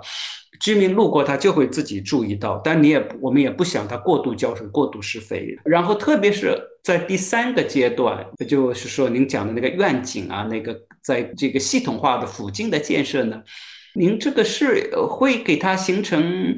一个某一种小组，或者说一个委员会，然后里面会。有一定的分工，甚至领导，然后有一定的规则，有这样的一个尝试，或者认为觉得没有必要。确实，在这个就是您刚才说的这个过程当中啊，我们是呃有做一个就是逐渐的，就是根据情况啊，就是逐渐的组织化的一个过程。这个组织化一开始呢是一个个体的，呃，当然它是有一定的，就我刚才讲，如果说是它是受到了一定的。这个影响啊，比如说他先自学了啊一种做法啊，或者说是他是看了相关的呃一些材料，他当时要开始这个行动的时候，他确实需要团结到一些人，这个事情可能是做的比较小，比如说就是一个小花园，就到此为止也有可能啊，这种可能性还是挺大的，就是大家就是把这个小花园开始慢慢的让它做起来，然后呢小朋友呢在这边参与啊，老人家参与等等。隔壁楼栋的人看了之后呢，一起来参与。后来他们在隔壁楼又做了一点。那么当他开始建立一个怎么说呢？就是有更多的人，或者说大家会期待有更好的一些，比如说发言的机会，然后呢去为社区这边的，比如说希望一个更大的改变的时候，其实这个时候就需要一定的组织化，而这个组织化呢，最基本的就是首先是获得社区的，就现在叫居委会也好，对吧？业委会就是要跟这个系统呢要发生关联，这个几乎是一个必然啊，就是完全那个，因为因为本来社区这个居委会它这是也是一个自治组织了，是我们居民的自治组织啊，只不过它跟官方的这个行政系统有一个接口啊。那么这种纯粹的草根的自组织，要跟既有的这个自组织要产生关联，它会获得一些资源，那么它这件事情就会变得能够做得更大一点。一些街道和一些社区当中啊，我们做了这样一些实验，就是居民的这个小组啊，一开始只是一个兴趣小组，然后呢，慢慢的他会变得希望对公共事务有更多的参与，他会变成一个社区规划的小组，而这个社区规划的小组不是天然产生的，是因为街道有这样的一种支持。那么它就能够接起来了，就是自上而下的这样的一种可能性啊。这个在上海的这个每个街道呢，它都有一个办公室啊，叫社区自治办公室啊。这个社区自治办公室就是会支持这样的一些，使大家关系变得更加融洽，然后共同来做一些事情。那我们团队其实这个当中啊，起到了一个很重要的一个，有的时候我们把它叫做共治的枢纽啊，其实就是一个赋能也好，或者说是一个我们的这个陪伴啊，就是跟这些居民小组啊。这个街道有三十八个居民区啊，就是我们跟每个小组啊，就每个居民区的小组，我们跟他们都有接触啊，这个接触面而且很深啊。我们有公开课，有集中的工作坊，就 workshop 啊，跟大家做一些这样的呃充分的一种互动啊。那么这个展开的过程，其实就是像植物的生长一样嘛，它其实就是在这些权力的原来是很刚性的一些当中啊，去其实感觉好像很难做的，对吧？但是我们发现了，它有可能突破的啊。就这些缝隙当中，慢慢的就像这个小花园一样的开始生长出来，呃，然后这些自治的这些居民，他们也开始生长出来。我们可以看到它的生长路径的这种可能性的这样的这样的一种方式啊。所以从社区花园到这个社区规划，然后到这样的一个社区的共生，我们最后把它叫做街区和社区的一种共生了。就现在我们把商铺啊，把很多的公共空间啊，就是一些一些那个商业的空间。跟居民的这个空间都慢慢的在反成连接啊，包括孩子们上学的路上，怎么样去经过这样的怎么样的一些商铺，对吧？把一些这个就是我们说的第一部门呢，就是政府的一些空间，把一些商业的空间啊，把一些这个居民区的空间当中啊，都有一部分适合作为自然生长的这样一种方式，就是我们我们会去找到一些这样的居民来作为这样的种子啊，然后慢慢的把这些空间呢。也在激活啊，我们做了叫街区 lab，就街区的实验室，其实慢慢在做啊，就是我们会发现，这其实就是在逐渐的展开呃，通过大家共同的一种劳动，就像种花园一样的，把这些街区的公共性也在展开，就是，呃，就想到原来我们讨论过的这个乡绅这个角色，就在中国传统社会里面有这种呃地方性社会，那地方性社会。他的一个很重要的依赖于乡绅这个角色，他就是是读书人，但这些读书人他自己没有一定的政治目标，有自己的口号，他主要做的就是一个协调性的，所以它就是一个 像植物里面，呃，很生态性的，但是它不断它它知道里面呃花花草草，所以它不断的协调。那跟那个刘老师讲的，我就跟那个街区实验室就很像，因为他的目的、他的目标、他的诉求，都不是说那个从天而降的，要要怎么实现什么 GDP，或者说要形成什么规范社区啊，也 甚至不是这样，而都是说有具体有一些什么事情，它是把各种各样具体的这个一个一个点的一个需求连接起来而已。但有的时候，这个连接起来以后，不管是从效果、效能上、效率上，还是从这个呃呃超出效率的形成一种新的氛围上面，其实都效果是是呃会会很不一样的。对，所以我觉得这个展开性，这种真的是这种盘根性啊，就跟那个竹子的盘根一样，这个其实是很重要。呃，就是。因为我们也在想，就社会修复这个概念嘛，这这个这个事情，我觉得可能会是非常非常重要。但今后我我们我就很会很愿意，我觉得大家都会很愿意来进一步去跟踪呃您和您这个同事的实验，因为一开始您讲到有大的参与，小的参与，就大的参与很难，黄浦江改造等等等，但小的参与是比较容易。但我也在想，是不是这个小的参与开始慢慢的也会对这个大的项目，大家会有新的理解，也会有一种新的一种。因为你这个大总是有各种各样的小叠加起来的嘛。现在就是很大的一个问题，就呃，这个大是一个非常概念性的下来，然后好像小都是要为大服务，然后如果小跟那个大不符合的小又就要离开要让步，结果就出现很多扭曲了。那个，嗯，因为因为真实的每一天，它必然是。呃，从从小开始的，从尺度这个角度去看，您整个的项目就很有，也是很有趣。因为你开始是讲是一个非常小的尺度，一颗种子，一个人，一个垃圾场的角落，然后形成一个小区里面一个几个邻居之间的事情。然后呢，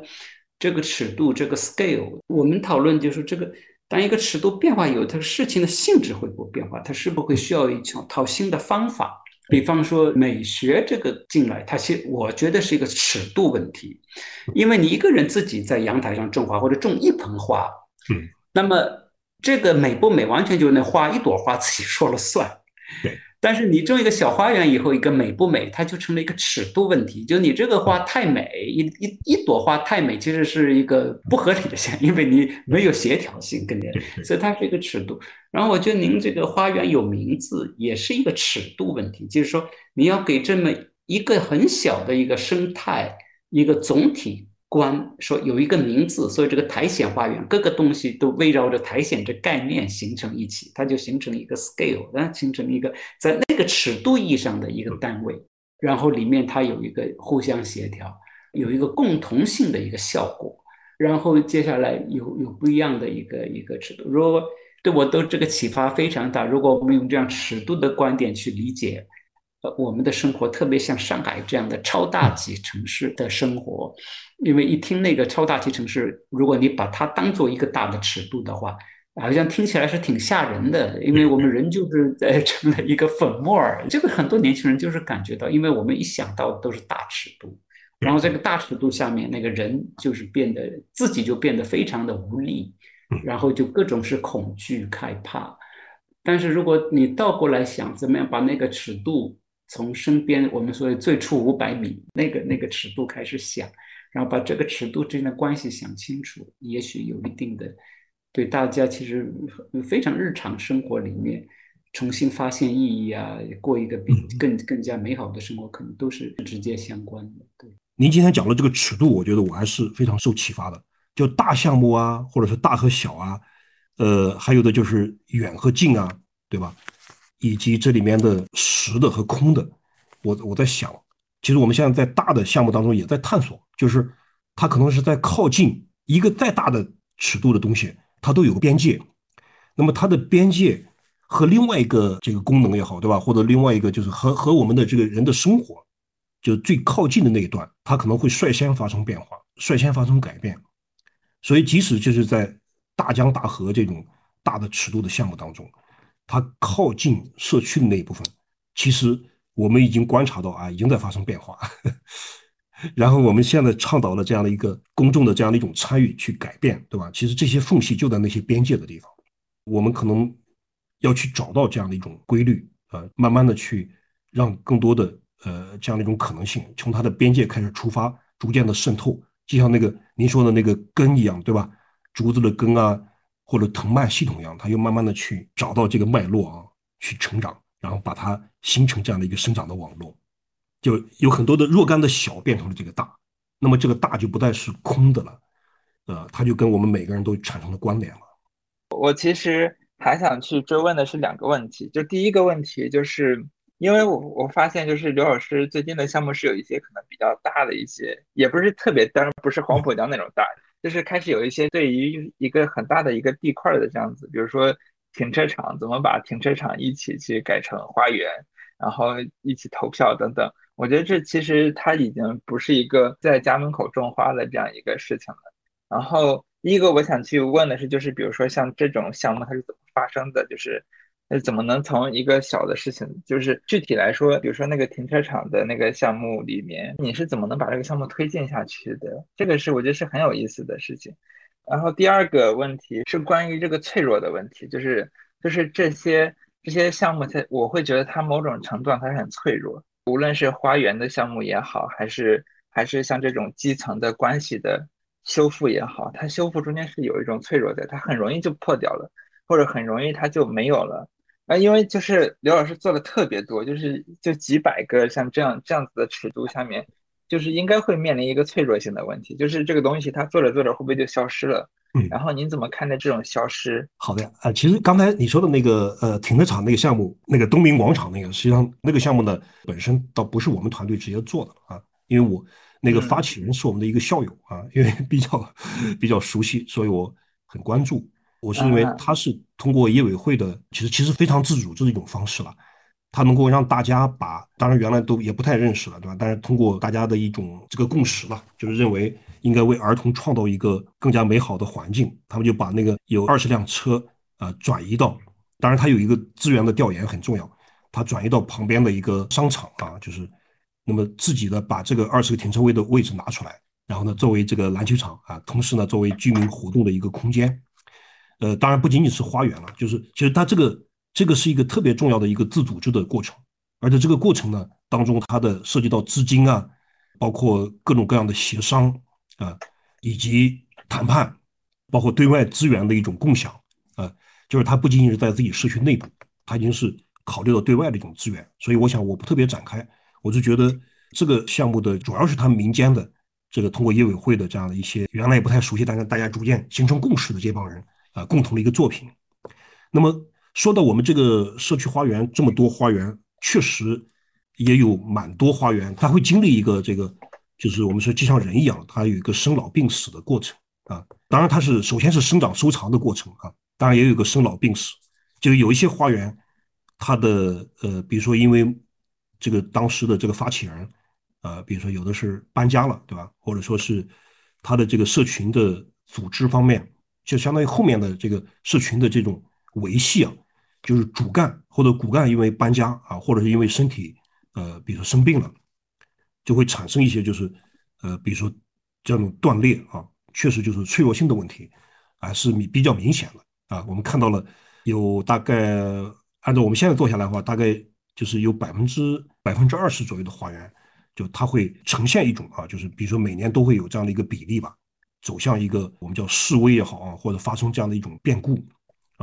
那么我们也在想一些办法，就是其实这里面呃，就是涉及到什么呢？就是对于我们而言的话，这些花园在一开始的时候，它的启动的缘由啊，很多是有一笔那个，比如说自治的经费，就大部分的花园是有这样的一些政府也好，或者说某一些。捐赠的一些经费啊，就做了一些支持，啊，那么当这个经费到了一定的程度，他没有再特别去供给的时候，如果后面发生这样的变故的话，这个花园就会出现问题。但是我们也发现，那些活得比较好的花园，它往往在一开始呢没有任何的资助，啊，就是我我特别举一个例子，我跟志鹏也说过，对吧？我们那个志鹏团长啊，就是前面那个。小雪当时问我，对吧？就是我们在二零二二年的决定性瞬间啊，就你觉得那一刻是认为你做这个事情觉得特别有那个成功的体验的那那个时刻是什么？其实我就说我们在去年团圆行动啊，我们叫 Seeding Gardens，有一个团长啊叫志峰啊，他的本名叫孙晓啊，就是他是在呃和他的社区的居民一起做了这个花园啊。那么我我到现在为止也没有去没有去看过这个花园。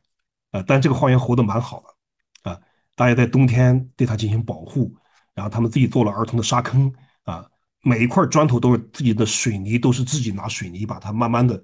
自己拌，然后呢把它做了装饰，啊，每一块东西都是自己做出来的，所以我还是觉得真的是非常厉害，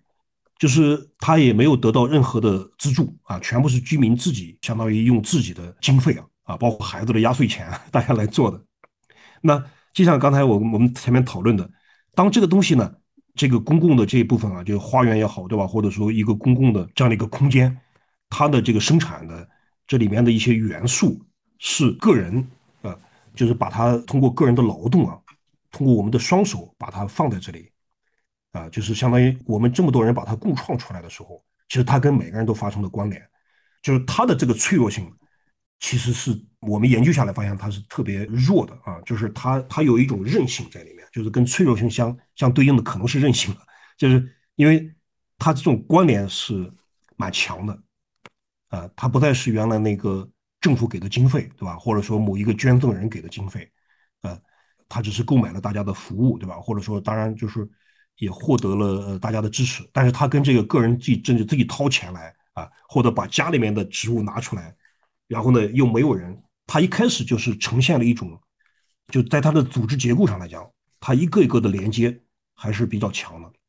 啊，尽管他们当中不到一年的时间。也有那个邻居因为变故离开，特别是一个看守自行车棚的一个叫马叔啊，马叔呢，因为这个自行车棚后来是变成了智能化的啊，就是充电的那个车棚，就不再需要有人值守了。那马叔在这个车棚这边已经工作了非常多的年限了，因为大家建这个花园，大家跟马叔认识了，原来其实也不认识。那么像志峰他们就在想要帮马叔找到新的工作岗位啊。因为马叔因此会失业嘛，对吧？就是他们就在其实，在讨论这个话题了，应该是。呃呃，大家新年的时候又跟马叔一起又见面啊，很关心他，就是呃，当然有很多的细节我还没那么了解了，但是我看到了大家的一种关心，呃，就是从这个小小的这个花园，我们看到了这样的一种社区的韧性啊，因为关系的这样的一种逐渐的，就是从空间生产到关系的生产，对吧？这个。可能就是我们说的最初五百米的这样的一种重构啊重建也好，我是通过这么一个小小的案例看到了，因为大家这样的一种就是建设的这个基础设施，最重要的是人心了，对吧？我觉得啊是人的共识了。那么这里面通过这样的一种植物，大家需要有爱心的一种支持，对吧？包括这样的一些物料的支持，最终呢所建立的这么一个小小的系统，它是一个可以抵抗这种脆弱性的。所以，我刚才借着志鹏刚才说的这个话题啊，我想，呃，越是那种大的，对吧？越是经费看起来比较多的项目，它其实它越脆弱。当然，这个是一个主观的判断了。越是这种小的，它就在家门口的，对吧？然后呢，大家每个人有掏钱的，或者说 有这样的工，它它其实从空间的持续性来讲，它反而是有韧性的。啊，当然，那个那个前面那个大的项目当中，它可能有。它有一些专业服务了，对吧？通过专业服务的供给啊，来保持它的这个景观性。但是我觉得它在人际关系的这个促进方面，其实它是脆弱的啊，它并没有起到一个很有力的一种支持。听了您以后，我对社区营造有了新的理解。那我原来那个社区营造，我的是非常肤浅的，呃，但可能也不一定是错误，但就是说是比较偏颇的。呃，我的理解是什么呢？因为对这个社区建设呢，是现在不是说被忽略掉，呃，政府你网格化管理啊，他对这个社区，所以他到最后五百米的那个建设，他也非常关注的。对。那么最后五百米，当然又是一个商业概念，就是他这个电子商务，他最后说要尽快的把每一个快餐或者说每一个物件送到每一户人家，所以他最后五百米的这个怎么样？给你设计出来也是非常重要。然后从开发商来讲，好像社他们也是非常强调这个社区活动，因为他要把这个地方搞得有一定的品位，有一定的这个气氛，能够然后房子能够容易卖。所以他那个导师社区开发商有的时候在跟社区工作者合作，呃，到有的时候甚至比政府还要呃积极。但我那个理解呢，就它都是一个大的行政或者商业力量推进的。那么我还有对于当时一个社区呃营造或者社区工作、社区建设的一个偏颇的理解呢。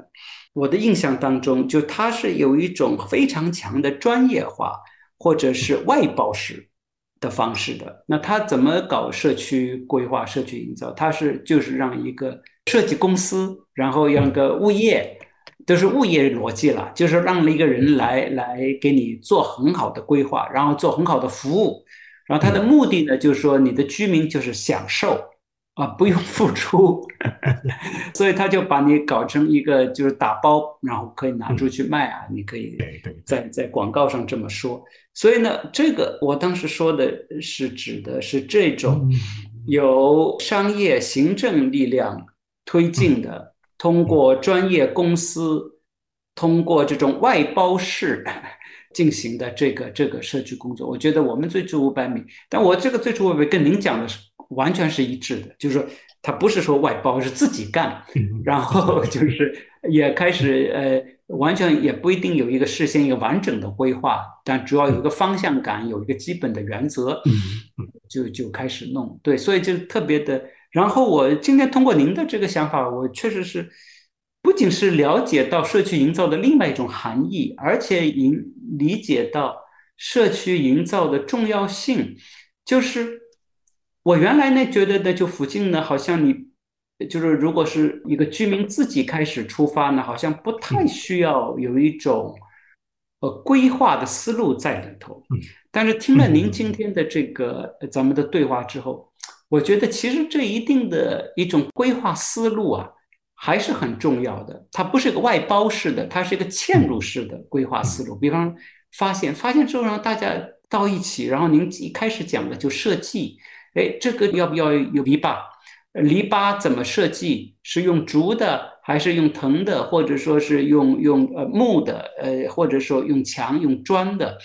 呃，然后要不要有一个小装饰啊，在花园里面这些哈，这些我原来就是没有想到的最初版本。但其实这个就是一个非常好的话题，一个是给了好的话题，第二个我就觉得它就开始形成一种集体性。集体性，它就最初五百米不再是每一个个体的最初五百米，然后不同的最初五百米就开始开始交结，开始叠加。对，所以这个我是呃社区营造，这个是一个很大的收获，一个新的理解。谢谢姜老师，谢谢你。呃，我还有一个问题啊，因为借着机会赶紧再问一个，呃，就是这个问题是我们的一个小伙伴特别提出来，想问一下向老师，就是呃附近。和社区啊之间的这个关系，就是两者的区别和联系啊。然后他说，他注意到媒介技术在联系居民、分享日常体验和体现社区生态性方面的作用，也让这个距离或远或近的人们产生了连接。说这样的应用是否有悖于对附近的建设啊？因为附近它体认的日常生活的互动，呃，生动经验的重要性，而技术呢，技术的应用则是。非面对面的互动，对我觉得这个同学提的是很有意思，就是这个呃附近就是或近或远，有的时候就像您讲的这个花园，它自己慢慢慢慢的它它就会遍地开花，然后今后可能不同的花园的人会来往到处 窜，就看到上海看别人的花园，我不知道，反正我们原来在牛津的时候，它是有那个都是自发的，它有这个花园节。但是他那个花园都是自己家里的后花园，就是，但是他那花园节呢，在那一个礼拜当中，就这些人他会在网上注明，就是我参与这个花园节，然后就哪一天几点到几点，家里完全是开放的，就所有的人可以进到他家里面去看那个他们家背后的花园，然后主人就好客一点，他会准备茶呀、饼干呐，然后大家互相交流，说这里这个花怎么弄什么的，就这些。它在物理上已经不是附近了，但是它会有一种附近感，它会有这种一种新的一个社会动力出来。那么附近跟社区的重大区别，我想可能是是三点。一个呢，就是我们讲的社区，但现在在中国讲社区，就我们必须要考虑到它整个行政架构。就社区它已经成为一个行政单位，所以它是一个行政性的。而附近它不是行政的，它可以很多时候一开始它我是在一个社区的一个一角，它完全不能够代表社区。如果这花园开始种的话，那就是三五个人一起。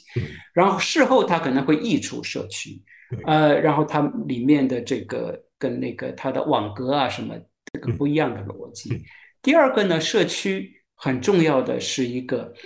呃边界，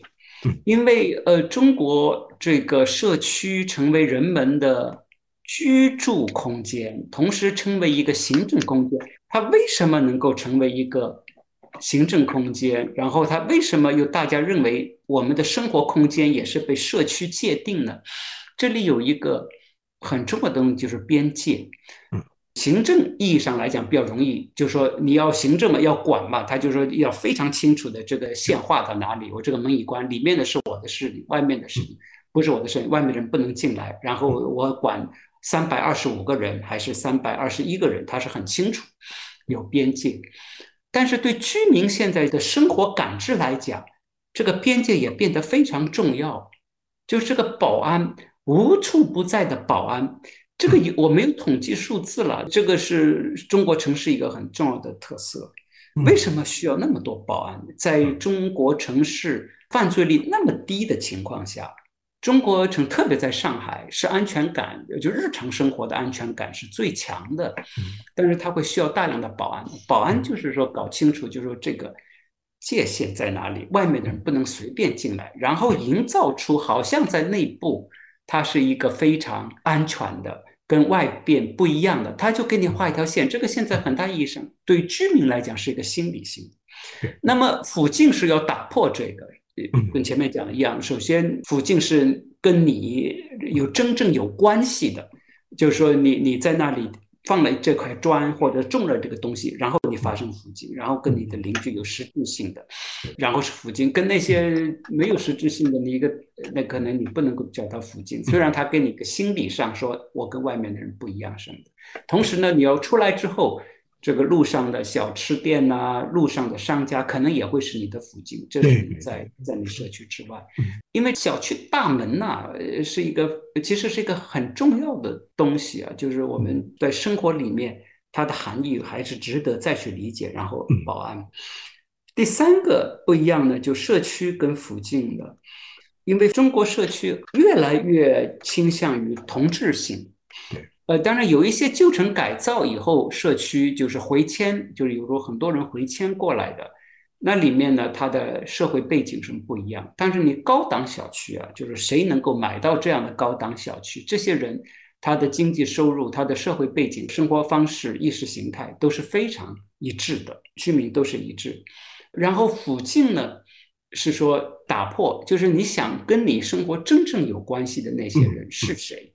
也许那个跟你几乎长得一模一样的那个人，其实跟你没有什么实质性的关系，但是你在想象当中，你觉得是自己是一起的。但事实上，说你经常发生关系是快递，当然不是某一个快递，这样的快递这个群体了。外卖，然后楼下保安，然后你出门又是经常在那里吃早点的那个早点铺的人，这些人是跟你很不一样的，但是他是你们的附近。嗯，所以充分的关系，这些人他就是跟你生活有交集，有实质性交集，但是你经常是看不见，忽略。这个是用附近概念要调动起来的。呃，然后社区就是你住 A 栋三零五，那个人住呃十八栋的五零幺。呃，当然讲起来会很容易讲了，因为大家都看一样的电影啊，说开一样的玩笑。呃，但那个只是生活中的一部分。所以如果是那个。关系用社区来概括的话呢，附近是要讲你跟门口卖菜的那个人的关系，你跟那个那个车站边上卖早点的那个人的关系，所以这个是一个附近的一个意思。所以像您这个社区花园。特别在范围稍微大一点的社区花园，可能就对刚才那个您讲的，其实不一定范范围大。我就在想到，范围大了，可能那个可以吸收到的人可能会更加多样哈。就像您，你好像有一个案例是把老旧城区和高档社区结合在一起的一个一个。然后您刚才讲的那个那个马叔这个例子，我觉得就是一个非常美丽的一个附近的一个故事啊。它的范围还在社区里面，好像还是很小。但是通过种花种花，他就看见有那么一个人，这个人是很重要的。这些多年来，但是从来就没有太注意。当然知道有那么一个人，但这个人长什么样子，有什么习惯，说话是什么样的，这个人背后可能是什么样的生活经历，为什么会在这里？老了以后他要怎么办？这些问题可能从来没有在我们的脑子里面呈现过。这个是附近要去挖掘。那么有种了一个花以后，哎。这个人就经常在花旁边啊，或者你会让他帮个忙啊什么？这些人进入到我们的生活场景里面，所以我们就看见了。所以附近就是我觉得是很重要的，就是从这个看见开始。然后刚才刘老师讲的这个回应呃志鹏的这个问题当中，我觉得也把这看见这个问题呃就提出来，就是你自己去小的这个这个项目，自己投入了一点努力，嗯，然后呢，你会看到自己的努力，会看到别人的努力，会看到整个周边，然后会突然看见。下雨，下雨原来只是觉得是一个，那你当然意识到有下雨，但是是一个烦躁，有有着水阴，然后就是这个水气重，特别在上海这个地方，你可以想象，上海下雨是比较烦的，不方便。但你自己有自己一种努力在那里，无非就种了一一个小植物，嗯，你突然看见下雨的意味是不一样的，嗯。然后，当然你会，当然会看见这个土壤，当然会看见旁边的啊马术，就一下子这个附近有了它自己的生命，附近它这个多维度的一个实在的东西就呈现出来。但是你你工作不是也很忙吗？也做很多努力吗？但那种购买式的 劳动，你自己做很多努力，你看不到自己。做的东西到底是怎么回事？你看不到自己的努力，你看不到别人的努力，你不想看，你看到很烦呐。嗯，对对对。然后整个就附近，整个周边都是变成非常模糊的。你要问年轻人，他的周边是怎么情况？在公司啊，他的周围什么情况？非常模糊的。这个不是他们的错，因为有的时候这种模糊化也是自我心理保护，他不太愿意太去看那个。内部那个折叠的过程啊，那个折叠打开以后很痛苦啊，很麻烦的，嗯，不愿意去看的，呃，所以那个当然是一个呃很不合理，也不会合乎人性的一个生存方式嘛。所以附近跟这个社区的，我不是说社区这概念本身就不好，但现在这个管理方式，现在这个组织方式，社区有它的局限，那么用附近。这样的一个重新看见我们非常具体的生存状态，看见自己的努力，看见别人的存在，至少可以把这个社区东西给丰富起来。在中国的场景下面，而且我可能最后的一个也留给大家思考，也希望跟刘老师跟志鹏今后继续讨论。嗯，就是我们中国城市社区居委会在过去三年里面，就是发挥了很多的作用，做出很大的努力。但是也出现一些值得解释的一些现象，比方说就突然消失，在这个疫情宣布结束、不再防控之后，很多人就不知道居委会在哪里。我也不知道这个怎么样理解。但是呢，至少这就提出一个问题，就是说，也许居委会也不是铁板一块，它当然是有各种各样网购管理，好像呢，它这里是不是现在也可以去考虑改变居委会的组织方式？改变居委会的工作方式，至少改变居委会和居民的交流方式。你看他以前他怎么样动员，的怎么会突然消失？消失之后，这居委会的人他自己在想什么？这个就是说，也许通过比方说花园呐，这个自己的规划小组啊，这个也许可以是一个启动的契机。所以这个就涉及到一个我认为是个非常大的中国社会的问题，就是这个。呃，还是一个基层社会如何重组这么一个问题。嗯，哦，非常感谢肖老师。我本人从乡下，我是一直是是乡村长大的嘛，所以当时我小时候是没有陌生人的啊，都是熟人，是吧？所以，而我们家盖房子都是我们自己家自己建的，所以这种建造，呃，这种营造，因为我是特别熟悉的，呃，包括这些自然的生长，这些每一棵植物它是以什么样的果实，它能够起到什么样的作用。它能有什么作为一种偏方，它的疗愈的功能我都知道啊。呃，我们村里面也有老中医啊什么的，我小时候跟他学了一些东西，其实就是整个的过程啊，蛮有意思的。所以您刚才您说的这个附近，我马上就想到我小时候住的地方，对吧？但是我现在又回到我自己住的，在上海搬了几次家住的这个地方，每一个我只能说是一个居所，是吧？都还没有到了那个。我还不敢说这是我的这个，只能说是我住的地方而已。呃，我们说的怎么样能够让我们说心安之处即无香嘛，对吧？真正达到自己的那种呃心安，实际上它是要靠这个附近啊，要靠我们这个去重建它。我觉得可能也是我们整个为什么非常希望跨界对话的一个目的。最后，这个是从我的角度，就作为研究者的角度，非常希望。把这个社会研究和这个实验性的实践能够结合起来，这也是另外一个我们中国社会需要呃做一个的跳跃式的突破的一个问题，就怎么样把这个思考和研究真正的和实践和生活联系起来，有一个为生活服务的社会科学。对，这个也是，所以会非常愿意去一起合作。非常感谢你。最后我想到的一点，我觉得对于我来说，作为一个设计师特别有意思，就是把“乡绅”这个词，就是跟设计师联系在一起。因为比如说西方这边他们的一个提法，就是觉得设计师是一个是一个 facilitator，就是我去协助你去做你自己的事情，然后我给你调度一下，帮你去规划一下，然后你来自己做等等这样子的。然后就是我在中国一直没找到一个合适的词，我觉得刘老师做的这个事情。跟乡绅放在一起是有一些新的启发在的，然后而且你提到了你小时候的那种生活环境里面，对我觉得这是很有想象力的一个一个联系。本期的这个对话就先告一段落，然后非常感谢两位老师，大家有什么想聊的也可以在评论区留言，然后也谢谢两位老师和观众，好，我们今天就到这里吧。好好，谢谢夏老师，谢谢志鹏啊。